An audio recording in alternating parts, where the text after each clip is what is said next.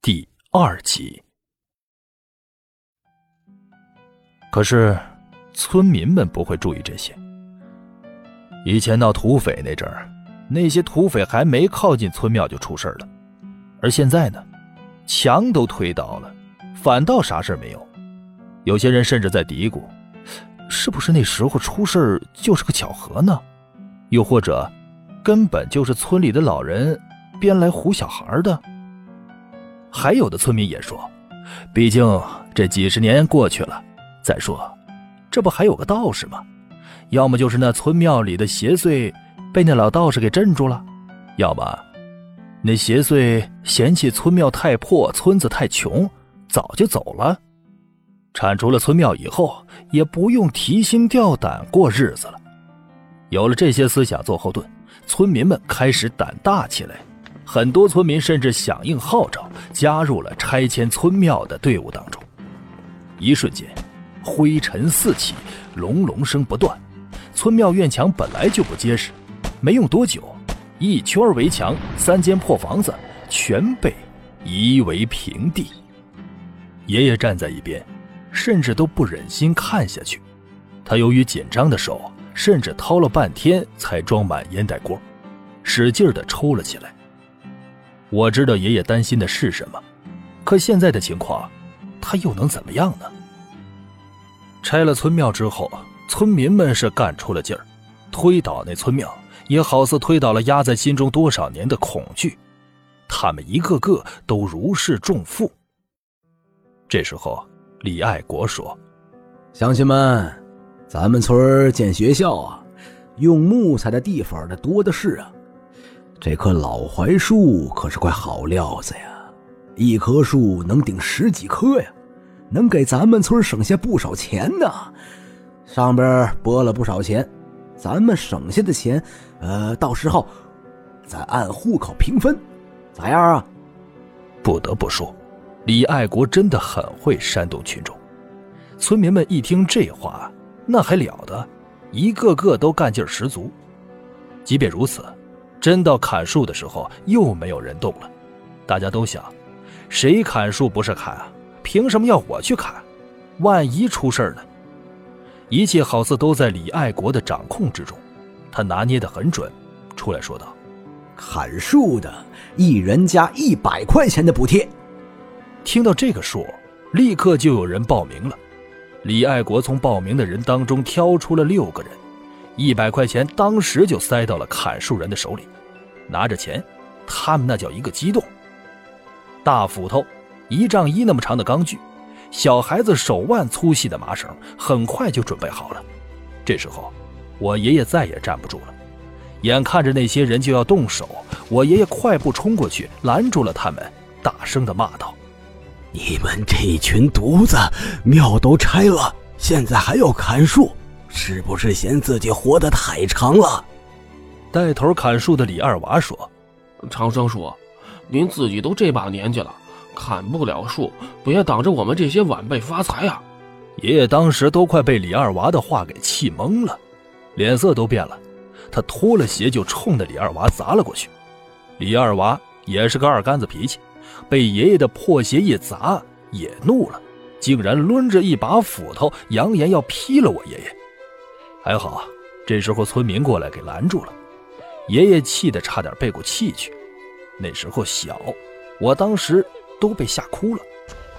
爷爷被几个人搀扶着，一直走出去很远，才找到了块青石坐下。几个老婶子在这边看着我爷爷，估计是怕爷爷再过去捣乱。其他人则继续砍树。坐下之后，爷爷大声喊道。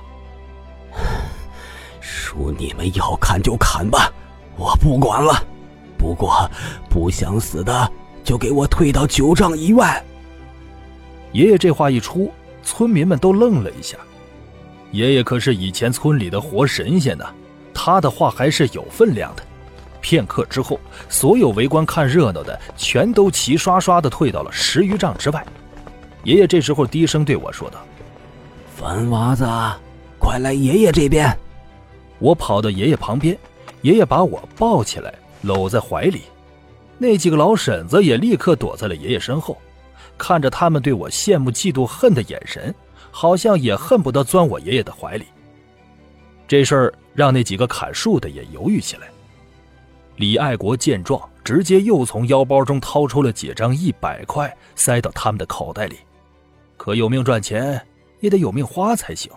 他们还是不敢动。李爱国就叫来了之前做法的那个道士，当即就画了符咒贴在那老槐树上，然后就是焚香念咒，一切都做的是有模有样。做完之后，那老道士说：“这老槐树上的仙家已经被贫道请走了。”大家放心的砍树吧，没啥事儿。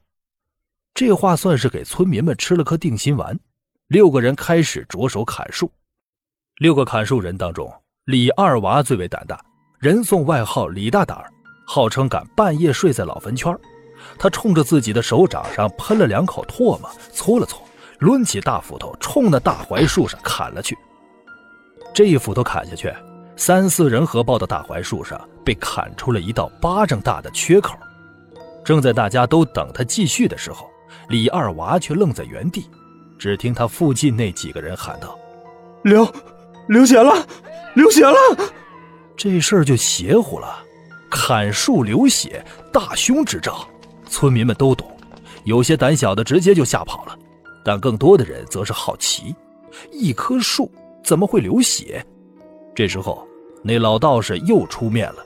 他从口袋里拿出一道符咒，贴在那被李二娃砍出的缺口上，说道：“没事了，继续砍吧。”不过，这老道士贴完符之后，便以自己有急事为借口，匆匆忙忙的离开了。李爱国冲着那几棵砍树的喊道：“张神仙呢，有急事要先走一步啊。这边啊，他都跟我交代过了啊，没啥事儿。”树老了，树枝浓稠啊，那绝对不是血。大家又不是傻子，谁都能看出来，那老道士是逃命去了。只不过大家对这树上有仙，伐倒会出事儿的说法也是将信将疑。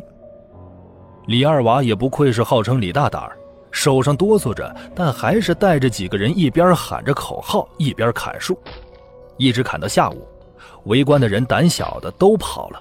那场面太吓人了，砍树流血，是不是树上的仙家被伤到了？终于，那老树还是被伐倒，只是树墩子上还有周围的地面上都被染成了血红色，就连那旁边的池水都变色了。更加奇怪的是，那树墩里好像有什么动了一下，不知道别人有没有注意到这个细节，反正我的确看到了。可等我再仔细盯着看的时候，只发现树墩中间有个洞，村民们全都在议论，大家说啥的都有，但大都是一些封建迷信的说法，比如砍树流血，这是大凶之兆，砍树的人恐怕是难逃老树上仙家的报复。李爱国便冲着村民们喊道：“大伙都听着，这棵老槐树它年代久远了。”砍树流脓汁儿很正常，不要以讹传讹啊！那破四旧的时候，别的村砍了那么多大树都没事咱们村能出啥事啊？哎，那都是封建迷信，都是余毒。现在都新世纪了，千万不要搞封建迷信啊！不要自己吓自己。李爱国话音刚落，树墩那边便发出扑通一声，在树墩的旁边。有一个人栽倒在地上，这事儿让周围看热闹的村民再次炸开了锅。本来都只是闲聊瞎说，没想到还真有人栽了，这让村民们始料未及。树大招仙，槐树招鬼，难道说伐倒老槐树这么快就遭到了报复？那要是树上的仙家怪罪下来，刚才的砸村庙的人会不会也有牵连？围观的群众也有不少人都参与了砸庙，他们个个心里也都开始打起鼓来。栽倒的那人我认得，他是林小薇的老爹，以前我爷爷还救过他一命，也因为救命之恩，林狗蛋一家与我家关系不错。这次爷爷也私底下劝过狗蛋叔，可他没听进去，还是去了。为的就是那几百块钱。不过，这人好端端的，怎么就栽倒在地上了呢？该不会真与老槐树有关吧？我回头看了爷爷一眼，他脸上的表情并没有什么变化。爷爷难道就不会因为这样的事情有所触动？这时候，我就看到一个绑着羊角辫的女孩从人群里冲了出来，哭喊着便朝树墩那边跑去。旁边几个大婶想要拉着她，却不料那女孩跑得快，根本拉不住。她就是林小薇，比我小两岁。她母亲在生她的时候难产死了，就剩下父女俩人相依为命。他老爹就是他的天。狗蛋二叔倒了，那就是他的天塌了。小时候有人欺负林小薇，我都会挡在他面前。那些欺负他的人不怕我，但是怕我爷爷。就这样，我算是救过他好多次，而这次也一样。我眼看着林小薇朝树墩那边冲过去，我想起刚才爷爷的话，心中咯噔一声，从爷爷的身上跳下去，正要追过去，却被爷爷一把拉住。爷爷，不能让小薇过去啊！我说着，想要从爷爷手里挣脱，却使不上一点劲儿。粉娃子，你别过去！爷爷缓缓说着，他反倒抽起了旱烟袋。那李爱国也被狗蛋叔突然摔倒这一幕吓得不轻，他蹲下来，哆嗦着手，缓缓地靠近狗蛋叔，摸了摸鼻息，这才松了一口气，说道：“没没没，没啥事啊。”狗蛋儿他晕血，其实村里人都知道林狗蛋儿这人老实本分。过年村里杀猪的时候，他都不敢去看，一看准晕倒。不过这次老树流了那么多血，狗蛋儿叔竟然能够坚持到现在，也实在是不容易。其实我能够猜到，狗蛋儿叔这么做不为别的，肯定就是为了他那个女儿林小薇，他想赚些钱给林小薇添件衣裳。他想让自己的女儿过得好一些。说话间，林小薇就已经跑到了他老爹身边，晃着他老爹，呜呜的哭了起来。村民们看小薇父女太可怜，可没一个敢动。李爱国倒是叫上了李二娃，将狗蛋叔给抬了出去。爷爷说：“狗蛋叔也没啥事儿，我也就不担心了。只是林小薇也去了爷爷所说的九丈之内，不知道。”会不会有事这让我心中有些不安。我一直盯着林小薇，好在她没出啥事这时候，围观的村民又有人就喊了起来：“蛇！树里头有蛇！”爷爷听到这话，整个人也是一震，他也站了起来。我也回头看去，远远的就看到那边的树墩上有什么东西在蠕动，血肉模糊中能够看到。一条蛇，树墩中间有个非常大的树洞，一条蛇有小碗口那么粗，正从树洞里探出脑袋，嘶嘶地吐着信子，一副十分凶狠的样子。此外，更加奇怪的是，那蛇头上竟然有两根带叉的小脚，非常小的脚，就跟小孩子的手指差不多粗细，上面沾满了血。原本是什么颜色根本看不出来。那小叉脚虽然小，却很明显，村民们看的是清清楚楚。围观的群众已经开始有很多人都逃窜了，因为大家都听说过老柳树村过去的传说：若是砸庙伐树冲撞了龙王，杨家庄的人可是吃不了兜着走。事情开始愈发诡异起来，这些事情已经诡异到他们无法承受了。呃，村长，卢卢。村西的寡妇王秀娥扯着嗓子喊，李爱国也愣了好一会儿。槐树流血还能解释清楚，可这带叉脚的蛇又是怎么回事？难不成还真如传说中那样，青岩山下镇压着一条龙？闭闭嘴，瞎说啥呢？李爱国冲着王秀娥喊了一声：“哎，李村长，可不是秀娥妹子，我说你啊。”你瞪大眼睛看看啊，这不是明摆着的吗？你见过头上长小叉角的蛇啊？啊，乡亲们，谁见过？谁见过的啊？王秀娥咄咄逼人，她说完，也有很多群众随之附和。其实这的确是明摆着的事儿，李爱国没有办法否认。可李爱国这次并没有回答王秀娥的话，他原本黑着一张脸，此时脸上却突然挂上了一丝怪异的微笑。这个笑让在场的所有人不解，我也看不懂，也只有我旁边的爷爷脸上似乎没有任何的疑问神色。我低声问爷爷：“爷爷，那是什么呀？”说实话，我已经被吓出一身冷汗了。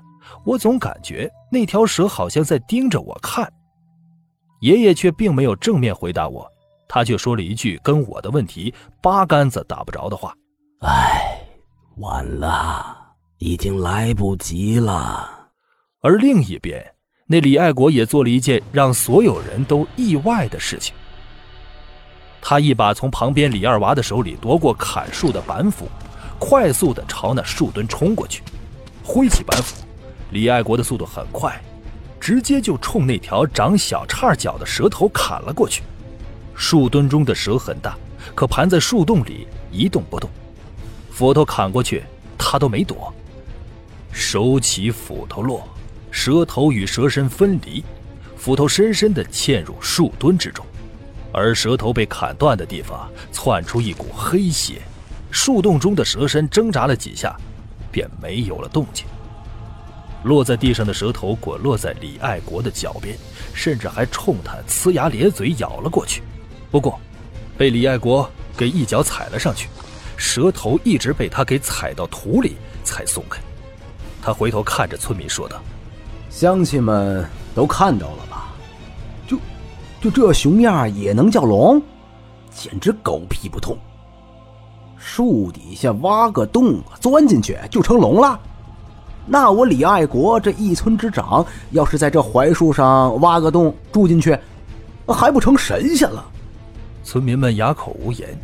而李爱国这次又回头看了看我爷爷，二娃子，去大队院弄一桶汽油来，把这蛇和树墩子都给我烧了。李爱国说：“那李二娃自然是立刻行动。”十几分钟后，便拎来了一桶汽油，蛇头也被丢进树洞里，蛇身和树墩上全都被泼上了汽油。李爱国一根火柴丢过去，一丈多高的火焰立刻窜了起来。不知道是不是我的错觉，我看到那火焰中断头的蛇身好像还在挣扎蠕动着，空气中开始弥漫着一股烧焦的味道，与之前那种血腥味搅在一起。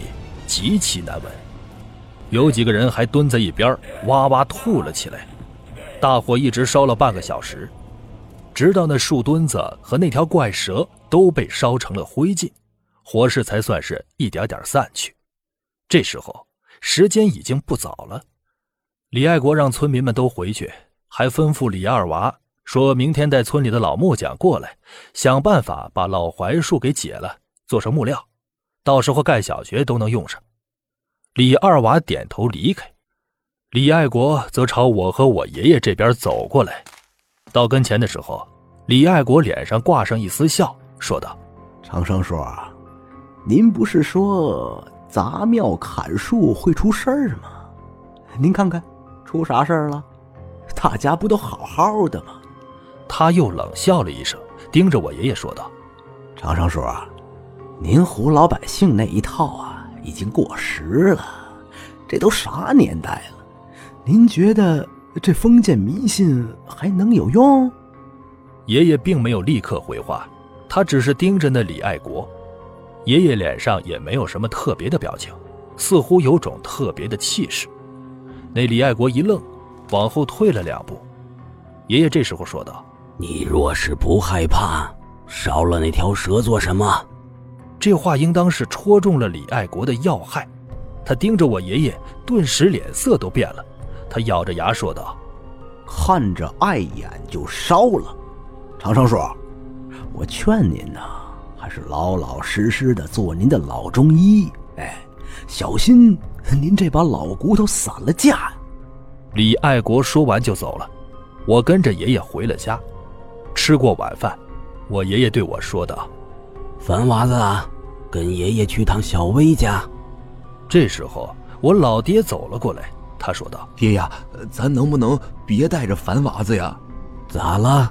爷爷回头问：“今天村子里闹了这么一档子事儿，这明眼人呢都知道晚上啊肯定会出事儿。您这大半夜的还带着您的孙子出去，您不怕断了咱们杨家的单传血脉呀？”放屁！你这个犊子，樊娃子有我带着，还能出事儿？爷爷回头瞪着我老爹说道。老爹不敢再说话，爷爷带着我出了门。其实我也不懂，爷爷无论做什么事，总喜欢带着我。出门之后，爷爷拉着我快步朝林小薇的家里走去。其实我也担心林小薇会出事儿毕竟白天的时候她进了爷爷所说的九丈之内。白天没事儿那晚上呢？晚上的农村一片漆黑，伸手不见五指。就算是远处的灯光看起来也跟鬼火一样，爷爷拉着我的手，我还是感觉阴风阵阵，总觉得有什么东西在后边跟着，害怕的很。我和爷爷到林小薇家里，并没有停留多久，那林小薇眼睛都哭红了。不过好歹林狗蛋儿已经醒了过来，爷爷过去就给林狗蛋儿留了个黄纸包，并交代说：“这个东西啊，今天晚上。”一定要贴身放着，晚上啊，无论听到什么声音，都不要出去，切记，绝对不要出去。